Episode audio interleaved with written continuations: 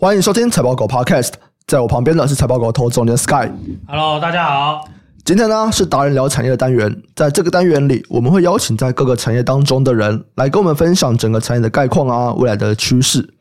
那在台湾呢、啊，比便利商店还要多的就是药局，在台湾药局已经超过了一万家哦。可是跟便利商店不同的是啊，台湾的药局连锁化现在这比例大概只有二十趴，这低于日本啊，也低于美国。那其实关于药局连锁化这个议题啊，我们在哇，这多久前？两年多前就有在 Clubhouse 上面聊过，对，两年了吧？三年是？三年吧，因为疫情的时候嘛。对对对对。然后那个时候其实就有蛮多就是药局的一些经营者或者是药师有上来跟我们分享他们的观点。那我们今天呢，也邀请到即将在三月八号挂牌的诺贝尔宝贝，他们旗下品牌啊，就是这个遍布全台的知名连锁药局——丁丁药局。那进来到节目的是创办人张振兴董事长，还有许王生总经理。张董事长、许经理，你们好。哎，大家好。大家好。我们先来聊一下这个品牌是怎么创立的好了。因为董事长是药师嘛，对不对？对。然后同时又是这个公司的这个药师长。那开立了这个丁丁药局，又把它变成这个连锁药局的故事，大概是怎么样的一个过程呢、啊？丁丁的第一家药局哈，成立于民国七十二年呐，啊，是我们董事长自己一个人独租的。当时那个药局很小，大约在二十坪。可是，在那个年代，哈，台湾的医疗资源不足，当时的专业药局就是在弥补医疗不足的角色。但是要做的很好嘛，就是要药师自己要有很强的专业。哦，他他是这样让我真的非常钦佩。嗯嗯嗯，这是真的，太多太多的，不是我而已。嗯，所以他那时候在开第一家店哦，他的名声真的。演播，哎，刚刚说是在南部这样，在南部。哦，对对对，嗯，然后后来又怎么样想说，哎，要变成连锁？你说第一家是民国七十二年，对，是他自己独自开的。嗯、那之后就他们有一次好像去那个嘛，去日本，哎，好去观摩日本的药局，嗯，对，那回来就是想说，哎。几个药师合资啊，哈，嗯，就是要想要去开连锁药局。哎，我蛮好奇的，就是当时日本的这个观摩那个药局，它是真的就是纯的药局，还是就已经像现在我们很多这种药妆店？现在的很多药妆店，我们观摩的都是药妆店。哦，对，那那个时候的药局，应该台湾的药局啊，就已经有这么多这个保养品、化妆品这种东西了吗？还是就是比较是纯卖药的药局啊？如果是药局，都是纯卖药。就台湾还是？对，那个时候，那个当下，嗯，嗯嘿。然后后来就想说要把它变成连锁，就是看完日本的这种药妆店以后，这样说，哎，那我们来把它变连锁。我们当初啦哈的出发点，就是因为在那个年代的当下，那个婴儿的出生率很高，嗯、三四十万个，所以我们都嗅到了那个商机，开始卖，所以我们就开始开连锁。我们是复合妇婴用品。哦，哎，那个叫什么？产后婴儿潮了，对啊，对啊，台湾的啦，对对对，开始加上那个尿布奶粉啊，对对，所以那时候的那一块我们做的非常大，也非常成功。这个药局卖尿布跟奶粉，没有我们的药先想到的，哦，哎，很有趣哎。他们呢哈，我们的那个药师，他原本哈，他们就有卖奶粉，嗯。啊，尿布好像也很少，因为那边很占空间嘛，奶粉就卖很多。啊！之后，因为他们就邀请我投资嘛，邀请我投资，所以我那时候我进去钉钉的时候，我就想到说，哎，奶粉卖的这么好，是不是我们来延伸到护婴用品？哦，所以我们诺贝尔的护婴用品呢，其实那个时候是由我一个人自己去想出来啊，店怎么开，怎么做。就这样，就这样一路到现在了。对对对对对。所以后来其实是先有这个药局开始卖复印用品，以后才又开了一个新的品牌，就是诺贝尔开始在做复印用品。那个时候都是丁丁药局，嗯、那之后我们就是在民国八十六年，我们才成立诺贝尔。嗯、我们我们原本在八十二年哦，我们是开多店铺，嗯、就是一家店一家店的开。嗯，那我们在第二家店开始开的时候，我们就给员工认股，嗯、所以我们的员工都是我们的股东。嗯，对，当下就给员工认股了哦，股权。八十二年，八十二年开始第二家店，他是第一家嘛？对。那我们第二家店开始就给员工认，不管药师或不是药师，只要他进来，好，我们都给他投资。哦。对，哇，这个很照顾员工哎，说实在的，对，大家都分享。啊，所以因为那个时候就是一家店一家店的开，不是同一个公司，就是一个名一个名这样，好几个名，一个一个一家药局一家对对对对的名啊。之后到那个八十六年哦，我们想说我们应该给它整合起来，嗯、所以才成立一个诺贝尔宝贝股份有限公司。哦，哎对，那诺贝尔为什么会名叫诺贝尔的由来？哎，就是因为我们在八十二年那个时候，我们在扩大那个复印用品，我们就自己去。开发一支那个奶粉，我们要从那个法国哈引进一支那个奶粉，婴儿的奶粉。哦，那时候我们就在想说，哎，我们这个品牌啊，要取什么名字？那我们就是一起讨论了。我们的那个董事长啊，因为他是一个很专业而且又有温度的药师，他就讲说，哎，我们引进一支奶粉哈，让那个宝宝喝了哈，希望他很健康了啊，那个。很聪明，希望他以后哈成为一个那个社会很有用的人了，可以拿到诺贝尔奖。哦，也由来就是这样。嗯嗯。对啊，所以引进这一支了哈，其实我们真的也一炮而红，非常的成功。因为以前的奶粉哈，它那个很好的配方的没有很多，不是像现在都开发顶级，以前没有。以前的奶粉都是一般一般的而已，没没有这样，是因为我们引进这一支后，所以一些厂商就开始研发那个很顶端的奶粉，是不是这么的？像现在很多嘛，啊，这他就不知道了，因为他没有生小孩。这个我就知道，你知道了，太多了嘞，我都不知道怎么选呢，各种各样的牌子，现在很多啦，很多。但我想知道早期应该是你们会想要做这个牌子进来的话，早期应该是很。非常少的，对不对？就只有对对对对对，然后、啊、我们的配方是非常好。哦，OK。而且我们那一支配方里面也有一个乳铁蛋白。哦。啊，那个在那个时候啊，有一阵子那个就很多小孩子得到肠病毒啦。不是那个年代啦。对对对对。现在也很多人，现在就还好。对啊，现在都知道怎么去处理了。是当初他们去研究研究，到时候那个乳铁蛋白，是那刚好我们这一支奶粉哦，里面是有乳铁蛋白，哦、所以我们那一支奶粉就非常的红。哎、欸，这真的是很有趣，因为这个我想应该没多少人知道，都知道比较知道啊，对啊，对，因为那个早期嘛，我们还没有延伸到我说现在的听，现在我们这些这个年纪的人，我们其实不知道对这个历史，对历史故事，对。因为早期是在南部发迹嘛，那现在丁丁药局在全台大概有多少间？那区域的分布状况怎么样？我们现在哈总共有九十二间，嗯，它是分布在北中南嘛，北区有二十六家啦，那中区二十七，南区三十五，华东三家，离岛的澎湖一间，嗯，那在讲说离岛的澎湖是有一个因缘聚会才有办法得到那一个点，因为就是有一个是以前他住在高雄的啦，那他之前呢养孩子都是在丁丁买奶粉啊，买那个玩具婴儿用品，他都是在丁丁买的。那他搬到那个澎湖去，他再生了那个小 baby 小的，他说为什么澎湖哦都没有像丁丁这种店？嗯，所以他就要盖房子，他就自己亲自跑到高雄来找我们，叫我们去开。哦，哎，他说在那边哈 没有钉钉，啊也买不到好东西，小孩子要玩具也买不到，嗯，所以是他来请我们去，然后就去了，就去了。哦，这个评估是怎么做的？啊，因为澎湖没有大型的店啊，第一间呢？哦，澎湖的第一间呐，嗯，对，哦，可不会觉得说，哎，那边没有是有原因的吗？没有，因为那个其实我们在装潢的时候哦，你知道吗？如果一家店在装潢哦。邻居都会跑来问：“哎，你这边这是开什么啊？”哎我是听我们的那个在那边施工的工人讲的啦。一共很多人都跑来问，啊，他们就跟他讲说：“这间要开电梯药局啊，大家都认识哦。之前的澎湖人都坐船到高雄买婴儿用品，都到我们的店去买哦，所以他们都知道，哎，他们都很高兴。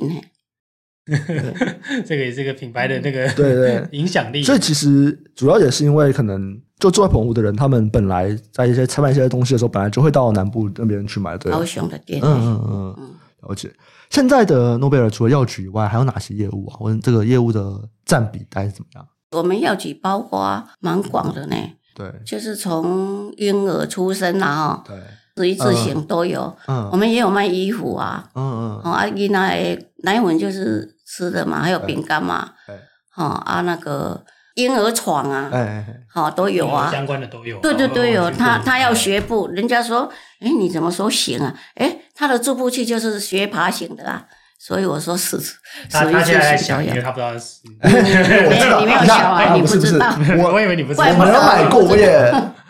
你也用过，用过应该忘记了啊。对不对？但我看过嘛，是不是？我也是有朋友有小孩的，好不好？对不对？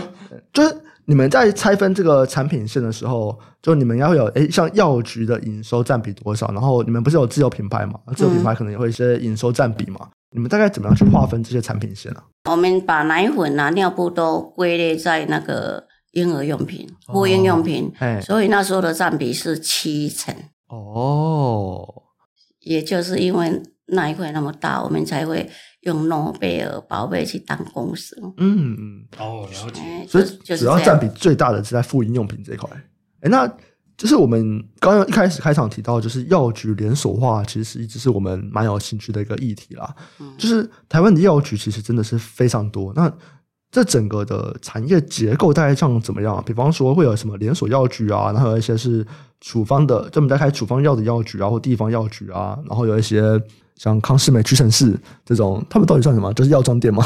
它叫药妆店，呃，没有错。他们也是有一些药啦，可药妆没那么多。这两年就说要开。嗯，一百间嘛，对不对？没有，康是美是这样，它早期都是药妆店，药妆店也有在卖药，可是他们卖的是 OTC 的药，因为他们也要有执照，对，他们有药药师的执照，就他们也要有药师在那边，他们才可以卖。对，哎，药师要拉起来。对对对对对对，就是如果有时候，比方说今天药师下班了，或者是没有排班，他其实那边的药是是不能买的。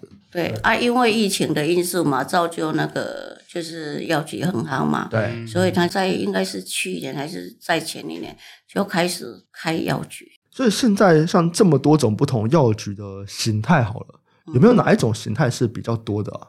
其实现在比较多的还是那个各自独立的药局，各自独立的药局，传统药局啊，嗯嗯嗯，就是一个药师自己去开的啊。就为什么在这边？因为我们之前在聊的时候就会想说，哎，为什么它不像我们早期在讲那个柑仔店？杂货店一样，就是基本上都被这种连锁的超商 Seven 啊、全家给竞争掉了嘛，对不对？嗯，就为什么台湾的这种地方的独立药局，它比较不会被这种连锁药局给竞争掉啊？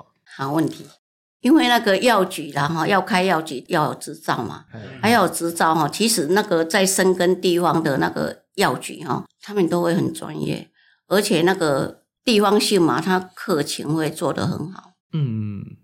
可是博士都会说，你这个做大，你可能就会觉得规模优势啊，然后大家就会比较想要去品管做比较好啊，然后比较便宜啊，或者是装潢看起来比较好的这种连锁药局去买，就不会这个样子吗？不会，因为那个小药局啊，传统药局他不会去卖那很多东西，他就是处方签，还有一些 OTC 的成药，嗯，他们卖的就只有那一些，对，他们是做很专业的那一块啦。他们没有复合到什么妇婴用品啊，什么像东西很多没有没有，嗯，对。所以像这些 OTC 的这个成药，他们的药价会有差吗？还是这个是有一个固定的价格，你不可以随便乱改价格？嗯，那个都是固定的啊。嗯，其实我蛮好奇保健食品，因为这完全全都是我有兴趣的领域啊。就是我觉得现在是不是很多通路他们也会开始做自己的自有品牌？嗯，就。所以他们这些东西都是在台湾就有厂商可以去把东西配一配做，是不是？因为我知道像呃，我们讲乳清蛋白好了，就是蛋白粉。那台湾有很多人会做乳清蛋白，然后我知道其实他们的原料蛋白粉其实都是从啊，对，其实都是从国外的两三家进，比方台牛啊或者什么去他们进，然后配一配这样。那保健食品也是像这样子吗？就可能国外买一些东西，然后在台湾制造配方，就是配起来这样。呃，保健食品哦，现在你看哦，玲珑满目嘛，对吗？好啊，像那个电视上啊，每一个电视台都在卖啊，不是吗？对。可是你就像我们丁丁啊，我们在开发自己的那个健康食品啊，我们都一定给台湾的大厂，因为我们都是药师在开发，我们要求的品质啊，我们非常的严格。嗯嗯嗯。对，还有配方，我们都会非常的严格。所以，就我也觉得蛮有趣，因为开始看到越来越多的药局会开始去卖各种的就复合式的东西，比方说刚提到保健食品啊，然后也有很多是保养品，对，就是我我吃的保养，我擦的也有要有些保养的功效。那看起来就是这边是一个，我觉得好像利润比较高了。那为什么像刚刚我们提到康世美，他们还要就是把药也拿进来做啊？因为他们本来就已经在做利润比较高的，现在为什么要去做一个利润比较低的东西啊？就你怎么看这件事情？因为哈。原因就是疫情，哎，我们从疫情后嘛，因为有一些人不会到医院去拿处方签，啊，就到药局，那就会增加来客数，所以他们当下就看到这样的状况，所以是一个大家不得不拿药，然后就引流的状况。是啊，哦，了解了解，因为台湾，呃，我现在有看到有一些药局，他们会开开始在。想办法去做一个形象，就是你不是要买药才去药局，你可以没事就去逛药局，就把那边当逛街一样，对，把它当便利商店。对，就我身边有很多女性朋友，她们真的平常就会去逛康士美、逛屈臣氏，就是她们也没有买买东西，她们就是进去逛街的。然后药局好像在过去比较不会有这种形象，可是我看到在这几年开始有越来越多的药局想要去打造这样的形象，就是你不是哪边不舒服要特地买什么药你才来，你就是来这边逛街。诶，如果是康世美啦，跟那个屈臣氏原本就是这样，对，因为他的他护的东西就是美妆嘛，对对对，对啊，美妆就是人家最爱逛的啊。对，然后现在看起来很多药局会这样子，就你们看呢，你们有这种感觉吗？就是开始越来越多人。就进来看看、参观一下，然后看看有什么东西，他们可能会有兴趣。有啊，像我也会啊。哦、对，对啊，我也会到康斯美去逛逛，看他们在卖什么东西啊。哦、我丁丁有这种状况吗？我们的是复合的，是妇婴用品。对，所以我们进来的人，妈妈大部分都是他有需要进来的。哦，对，嗯，他们的目的性比较强的，目的性比较强。嗯嗯嗯。那保健食品那边也会专门针对这块需求吗？就妇婴还是诶，我全部都包含？因为你进来的人呢、啊，就是像、嗯、呃一个妈妈进来啦，她也有长辈啊，她也会为长辈买一些保健品啊。好、哦、啊，那小朋友也要吃保健品啊。所以这边就是可能都可以卖的，对了。都会。嗯，刚好提到我们在讲说，诶，连锁药局在这种复合式的商品上面，他们还是会有一些价格的优势。那就公司自己怎么样去看未来台湾的这个药局连锁化的比例？你觉得它还会上升吗？还是它可能就差不多会就会是这个数字？这一块哈，我觉得以现在目前的台湾呐哈，台湾人口毕竟就是这么少嘛。对，其实它已经是趋于那个饱和了。你说药局的数量已经饱和了？对对对。但是啊，现在复合式的药局哈，它会复合很多东西，嗯，所以其实连锁药局还会有很大的空间。嗯，这个空间指的是展店店面数的空间，还是在讲说我单店营收，因为卖的东西变多元了，所以我单店的营收会成长的空间？单店要成长可能会比较没有那么简单哦，所以比较是数量上的据点的成长。你可以再去继续开呀、啊，因为毕竟台湾的那个连锁只有占两成嘛。嗯嗯嗯，那像日本跟美国啊，就已经到五到六成了。了解，觉得然后台湾现在两成，然后日本跟美国他们五到六成，这中间为什么会有这么大的差距啊？因为哈、哦，台湾的药师其实他们有很多，他们的倾向说，因为他们自己本身是药师嘛，嗯、他们都希望自己做老板，嗯、所以独立开的很多。嗯嗯嗯。啊，可是慢慢哦。慢慢连锁的一直起来，他们可能会被压缩，可能就会缩掉，连锁的空间就会比较大。就为什么他们会被连锁的压缩啊？因为刚刚不是有说他们可能就是在卖那些处方药，嗯，就感觉也还行啊，感觉也还过得去，是吗？是啊，啊，可是你看哦，早期的那个药师到现在都几岁了啊？哎，如果他很老了，很老了，他的那个儿子还是女儿也没人接啊。哎哎啊，那个本来药师就是要有专业的执照才可以开啊。对对，所以因为被这样哦，那个收起来的也很多啊。嗯，那我们这种就是比方说新鲜的药师们，他们就比较不会想要去创业开店，他们可能就是加入连锁药局，是吗？其实现在哈，你说一个药师毕业了哈，要去开一家药局。现在已经没有那么容易了。哦，为什么？这差别在哪里？跟早期差别在哪里？早期因为他已经做了几十年，他的巨客已经很多了。嗯，哦，他原本的来拿处方签的就已经过多了，他是可以养活一家店的。哎、那我现在可以这样讲吗？因为我脑中大概有一个想象了。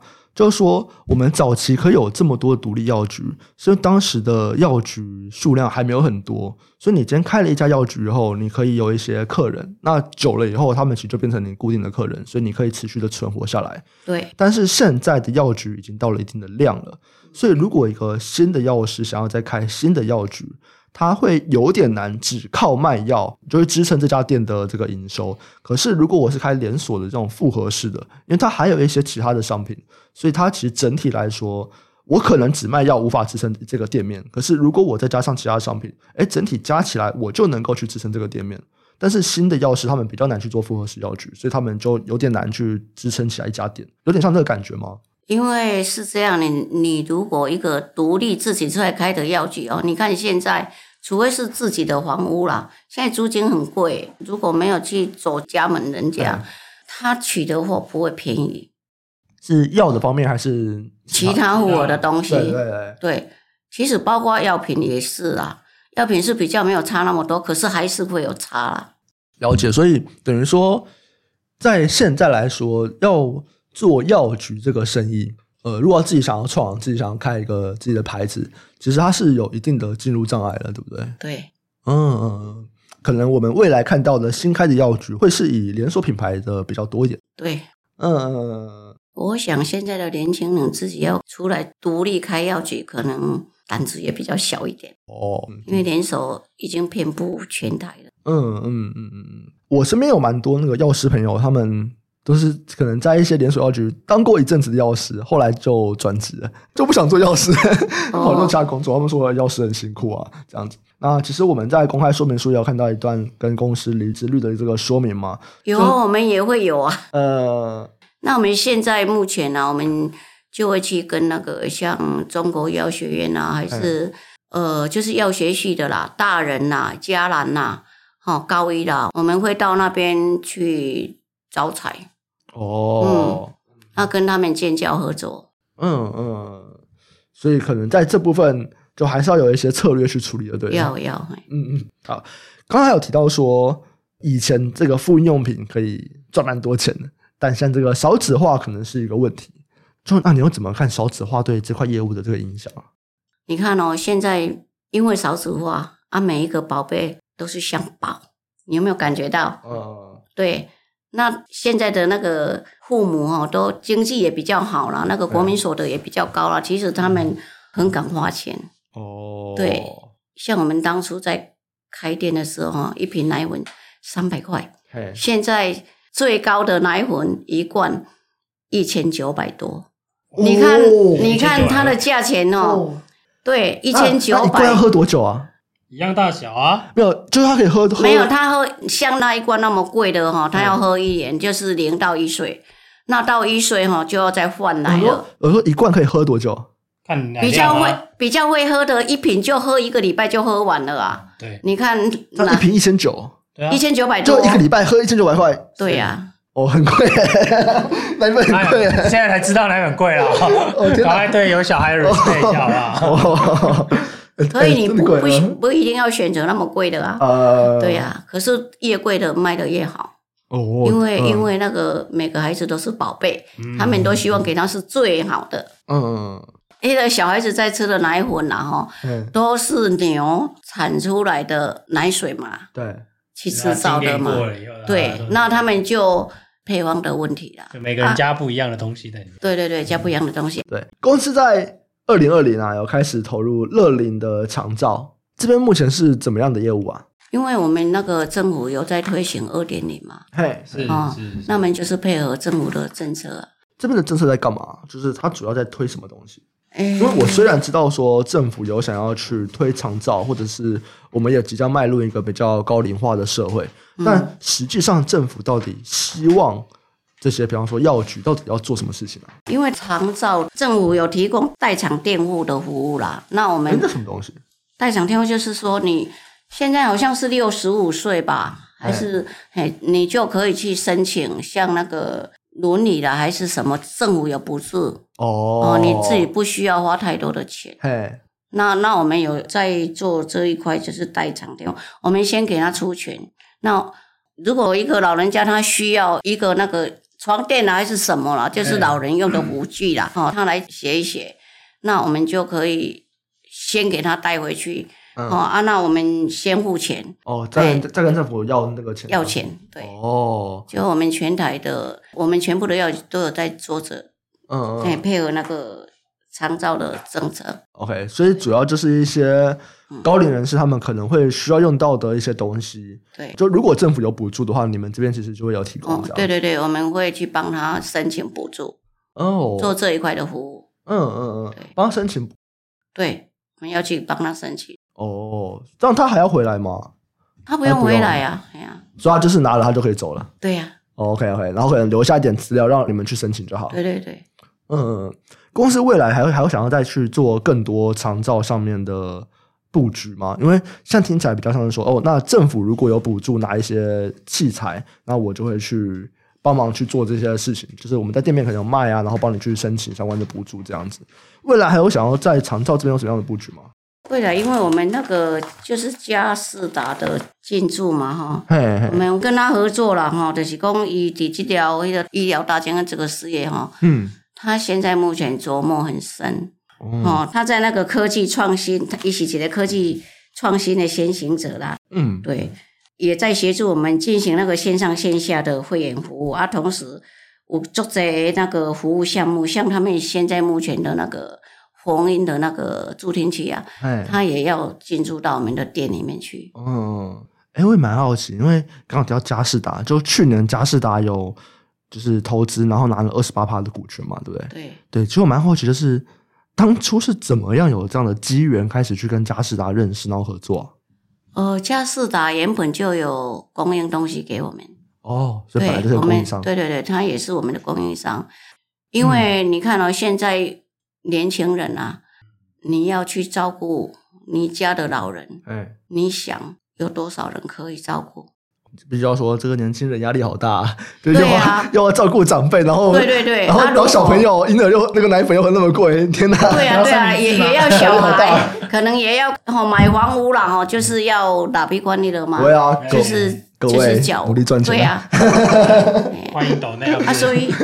所以跟佳士达的合作就是是他们有创新的那个乐龄的东西，嗯、那我们会就是持续的一直引进我们的店里面。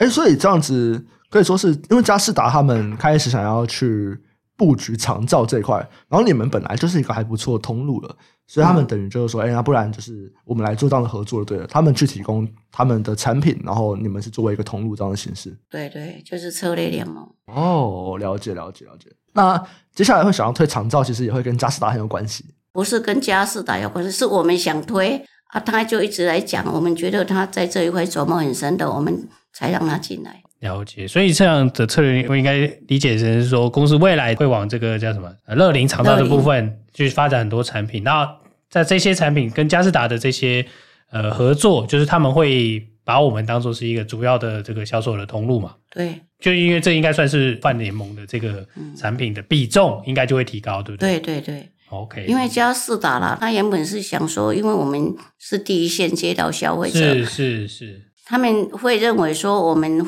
最能够知道消费者需要什么，那我们就去提供给他们。了解了解。诶，因为。每一个产品哦，要到门店去，它都是有一个机制嘛。是，因为他们那一端，就像我刚刚跟你讲的啊，嗯嗯、就是你如果一个东西啦，就是经过那个经销商啊、配销商啊，是，到你那边的利润就会比较不好嘛。是，那他们会认为，他们跟我们如果是那个合作关系啊。他们给我们的东西也会比较便宜啊。了解，就是只要他们有做的，我们的一定有更强的价格优势。对对对，对啊，譬如说像什么敷料啊，像一些包，啊、这应该叫包材嘛，什么？对，包材。还有他像他们也在做口罩啊，他们口罩进来也都是进到我们，以前我们也没有给他买，现在都进来了啊。是是是，像过去，因为其实我们的奶粉也是因为我们自己开一个。就算是我们自己开的产品线，我们自己去做的一个品牌嘛。对，就我们同业比较来看啦，我就好奇的是，因为其实你们毛利率比较高，然后因为大家过去啦，因为过去资本市场挂牌，大家奶尿大家是觉得是负数的啦。过去啊，我说过去就是资本市场上大家认为，但是因为你们的奶尿看起来不是。因为你们的奶粉是自己的，利润高好啦，对，对。啊，也是我们的药师比较专业啦，嗯，因为你你自己开发的产品哦，你如果没没有很专业，没有受过非常严格的教育训练，他不会卖呀，他也不会给人家讲说那里面有什么配方啊，是是是是，所以我们会有一个长期想要把自有品牌的这些销售比重拉到多少的想法吗？我们会在延伸哈到那个乐龄的保健食品嘛。我们希望我们莲花的就是说，我们不是给他有什么毛病了再来吃，我们会开发预防它。哦，对，就是预防预防的保健食品，像预防它不会有慢性病啊。嗯，我们是就是尽量现在在开发的就是这一块了。哦，啊，但我们会是需要他来药局拿，还是说会？因为我之前看这个行业的时候，有一些人在提啊，嗯，嗯他们就想说，哎、欸，为什么保健品不每个月就送到我们家呢？对，大概是这样的概念。那个你在讲的应该是奶水吧？哎、欸，哦，你是说那个是奶水吧？很重的那个奶水吧？比较多的是哪一种吧？或者就是网络嘛？网络不是在行销吗？就是像某某那个啊，虾皮啊，他、啊、也有在卖那个保健食品。可是你想呢？如果一些人哦，很顶级的人，他会到网络去买来吃保健食品吗？我想不会。是，所以都会去非常注重的。他还要去问一下药师啊。哦，咨询一下，啊、他要咨询一下，对，这个可不可以、啊、这样子？对对对，所以专业是很重要的。是。好，那我也蛮好奇的一个点是。刚刚有提到，就钉钉其实已经从七十二年到现在，然后我们八十三年开始做连锁嘛，就已经成立了这么多年，为什么是现在这个时间想要来挂牌啊？其实我们原本也没有想要走上柜的这一条路啦，是因为几年前呢、啊，那个台新呐、啊，台新的业务到我们公司去了，对。他就一直跟我们鼓吹说，因为那时候我们就好像人才很不好招募。他说你要上柜啊，才可以找到好的人才啊，所以就让他这样一直洗脑洗脑，才去走这一条路的。OK，可是上来了以后有找到新的合作伙伴嘛，所以是有。对对对对，应该是真的是有啦，有效应啦，真的啦。就是佳世达可能也是看到了这个，才会觉得说，那我们可以有更深的联盟的感觉。对。哦，了解了解。嗯、好，刚刚还有提到说，就是佳世达有协助这个智慧化药局。嗯，对，能不能够跟我们分享一下智慧化药局目前的规划是什么？像他有帮我们，就是现在做出来一个虚拟药局哦，你是可以到虚拟药局去逛，就直接在线上哈订货。嗯嗯，对，那智慧药局哈，就是讲我们会给他预约哈，就是预约领那个处方签。是。他可以透过手机或电脑啦，线上咨询、处方签预约、商品配送。嗯嗯哦，可以配送，可以，所以是会药师交付。对，像处方签就是药师一定要亲自到，好、嗯、啊，顺便他要的东西也给他送过去。哦，所以他有最低的那个限制吗？没有没有，那如果要处方签，你就一包也要给他送去啊。你把药师当 Uber Eats。对，那这个薪水很高哎，把药师当 Uber Eats。我我其实蛮好奇这种配送，因为过去我们有跟朋友讨论过这个，就是因为这个配送其实是你要一个开车的人带一个钥匙去嘛。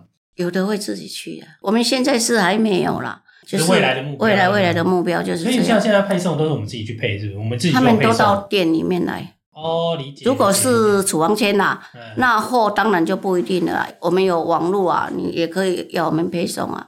你如果到店里面去买了太多东西，他不想带，我们也可以给他配送啊。所以你未来是觉得虚拟会比较蓬勃，就对了。应该是啊。所以这些物流是我们自己建吗？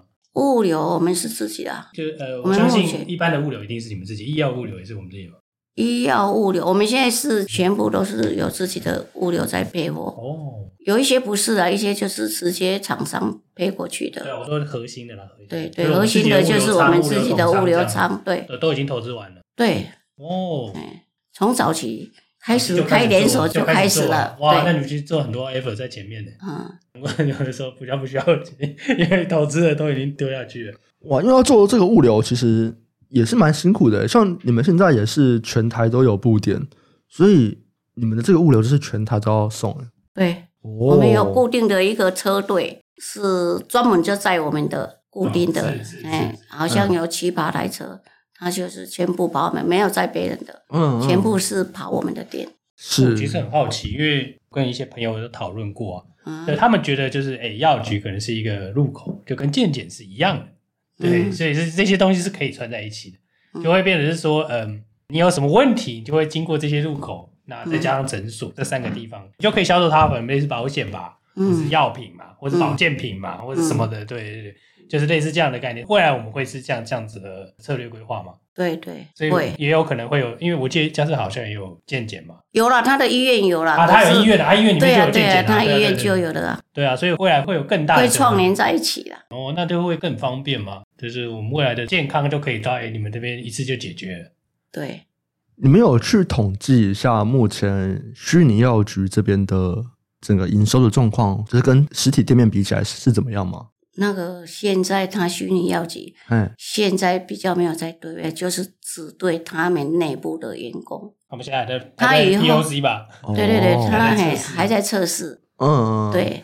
那他以后哈，如果成功了，他会转移到每一个高科技的公司里面去。哎，什么意思？他就是你员工来健检有没有？然后你就进入嘉士达体系嘛。嗯，对啊，他不就是你所有东西啊？你要处方箋你就找他们拿嘛。对他，他也可以。延伸到那个台积电里面的，对啊对啊，他就包你员工健康所有，对他的员工啊，哎呀，以后他们想走的就是扩大出去。哦，对，了解了解了解。所以在公司目前，因为刚刚讲了蛮多的东西嘛，不管是我们想要去做更多的据点的增设，或者是我们想要把呃乐龄长照的一些东西再更多的带进来，然后又提到哎保健食品。这边的的规划，嗯、然后还有这个虚拟药局，这公司有没有接下来对于我们讲三到五年好了，最主要想要着力或者发展的方向，主要是哪一块啊？如果说要快速成长啊，嗯、说实在的，就是要去车类联盟或者并购。哦，并购别的独立药局、地方药局吗？呃，地方药局。比较小的连锁体系嘛，对，还是往上并，大的也可以啊，按、啊、那个相关的。事业也可以啊，嗯嗯嗯，对呀、啊，就不局限是药局啊。哦，所以也有可能就是像我们刚刚讲的，可能供应商也有可能。对呀、啊，嗯嗯嗯，保健品也有可能这样子。对呀、啊，嗯嗯嗯，这种刚刚我也没有聊到，因为其实一般这种连锁的体系啊，在这种上市商柜的时候，啊，我们那些的店会再开回来吗？就是我们过去可能关了一些店啊，我我们我们还是继续在开啊，现在也是开啊，我们自己开的店，我们不会停止。嗯，对，我们没有停，有点啊适合我的，我们就开。是是是是。那我们短期会看到，因为刚刚提到美国或是这个日本，可能都到五成以上。我们觉得大概会在什么时候，就是看起来这个会停止，就是这个连锁化率了。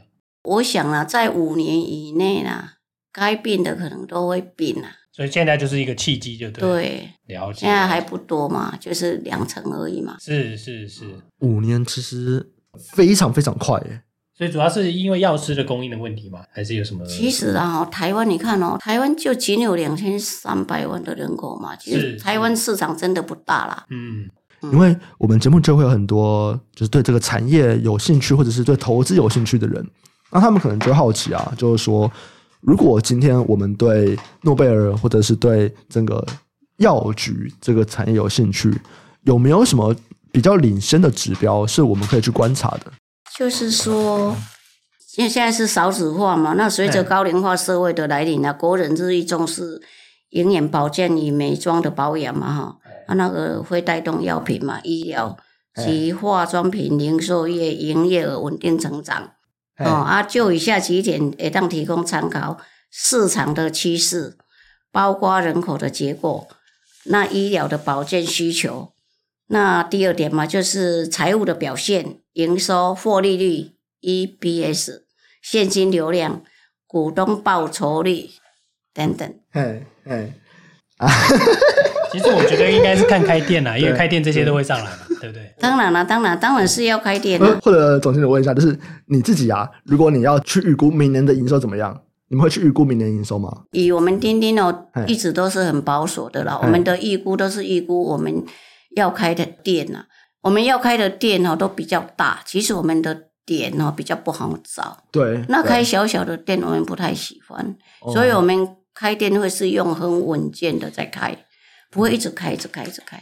哦，对，因为这个这个其实有个差异，因为其实我们跟目前大家比较熟知的同业啦，嗯，比起来，其实我们店是非常非常大的，非常大啊！大家我们都大家可以搜寻这个，大家可以给我搜寻一下丁丁药局，那个图片都超大件的。是啊，对啊，我是不知道其他人对，嗯，所以就就是在这个，我们是去预估这个店的成长率，其实就会带动我们的这些其他的东西嘛。对啊，哎，那像这个店，因为像我们知道。可能不同产业不一样啊，就有些东西他们是开了以后，他们要过一阵子，我才到损益两平，或者我这家店才会开始赚钱。那如果我们今天去新开一个店面，有没有这样的一个数字？就是，哎，我大概要到什么时候才会开始比较稳定的获利，或者是比较稳定赚钱？还是我开幕第一天就差不多了？呃，如果说我们早期啊，我们早期一家店开了，有的两年就已经把成本回收了。现在没办法，现在也会有。我们现在也有那种指标店的是开的生意就很好，那个也会是很快就回收。嗯嗯，对。那也有的地方，其实现在越老化的店哈，就是遐老人做多呀，哎，生意较歹做。哦，因为小孩子哈，那个家长啦哈，给小孩子的东西都会用最好的。是是。给年迈的父母亲不一定会用。最好的，好 啊，小啊，没有啊，你你看啊，我们来举例一个就好了。我们来举例，有时候也不能怪儿子啦，因为他其实现在的你看啊，现在年轻人赚钱也不太好赚，那他还要养孩子嘛，哦，可能还要房贷嘛，还要车贷嘛，是不是？啊，所以他的钱应该就卡在那边。像我们在店里就有看到，就是说，如果一个小朋友他要买一台汽车。他三万块就买下去，推车一台三万块，他就买下去。如果要来买一台轮椅，他会选最便宜的几千块的。哦，这是我们实际在店面看过的。哇，天哪！突然有一种 愧疚感吗？没有没有，三万块了啊！可是你也不能怪年轻人啊，因为小朋友是一个希望嘛，对不对？那年迈的人不是嘛？他会想说。到底这一台他能够用多久？不行不行不行不行，让他没有没有没有没有，这是真的，这这是很现实的啊，嗯对吧？那是很现实的，因为我们在周边温化点温姐，我们的一个屋主啊，就这样了啊，他一躺下去，哈，阿姨妹妹来成，但是他不会。去买那个非常非常贵的，不会，他做一年多就做了啊，那那一台床也是要去送给别人，的确的确的确。那我觉得那个也没有什么太大的意外啦，嗯、本来就是这个样子啊。嗯嗯嗯，好。对啊，但是这种就是现在大家在讲，就是其实老人也是要很好的照顾嘛。嗯，对啊，对啊，这才是我们大家要发展这种。但是是健康热龄的这种。以后也会像这一群那个很有钱的老人起来，就不是这样了。嗯，是。他会自己有钱去支付他所有的东西，就不会了。他们会比较。注重他们自己的品质，那就不一样了。嗯、所以以后就要看这一块了。嗯嗯，你看嘛，之前我们台湾从农业社会进来嘛，到工业嘛，嗯、就像很老的老人，跟现在就像我们老板这一个的，他们都是有一点成就，都是有累积一点财富嘛。嗯，啊，他们就掌握在他们的手里嘛，就比较敢花钱 呐、对对对，所以是会不一样的。嗯嗯，因为其实像我。家里跟那医院有点关系的，所以是工作跟有点关系。其实我也很常在医院里面，我们常常看到那些辅具都是冰冷冷的，就是都没有那种很怎么讲，没有那种高级的啦。我这样直白讲好了，以前都没有，嗯，以前都公发的嘛，然后就长那样。对，对啊，我一直觉得，嗯，这东西是不是会有人买贵的？我自己在想啊，现在看起来刚好像真的会有，对啊，现在有，现在有，因为现在有一些那个。就是差不多在六十几岁的吧，那个其实都是，呃，因为我们台湾的整个过程嘛，从农业哈到工业，是，是。啊，其实我们台湾早期有一些自己创业的，其实都很好，嗯，哎，那那个改善了经济也都很好，都会赚很多钱啊。对啊，就是有钱的人越来越老了。对对对，越来越老那一块就是我们的商机。哦，好，对，了解了解。好，那刚刚的就是总经理这边在预估营收的时候，会用一个加多少店面自动的形式，我也蛮好奇啊，因为刚刚是说可能早期啊，可能两年可以把成本拿回来。那我比较好奇的是这个单店的营收啦，嗯、就是我们今天是开幕第一个月、第二个月、第三个月，它的营收是会逐渐上去吗？还是其实我第一个月怎么样，其实就会差不多就知道了，就会是这个样子？哦，早期呀、啊。呃，我不要说早期啊，现在也是一样啊。嗯、你如果真的是找到很好的点啊，对，其实是很快的，就是对，就是第一个月就起来了，嗯，那就会一直成长，一直成长。我们现在也有这种店，有没有到它会是一直成长，然后第二个月比第一个月好，第三个月比第二个月好，它都是一直好。如果好的店，它会一直好。它会到哪个月？因为我们现在那一家比较好的店，好像就开了一年多，第六个月会。哎，是一个高峰嘛？对，OK，半年，十二个月又是一个高峰。对，哦，它会一直上去。嗯，对，就到了有人再到那个区域开了很多，就竞争。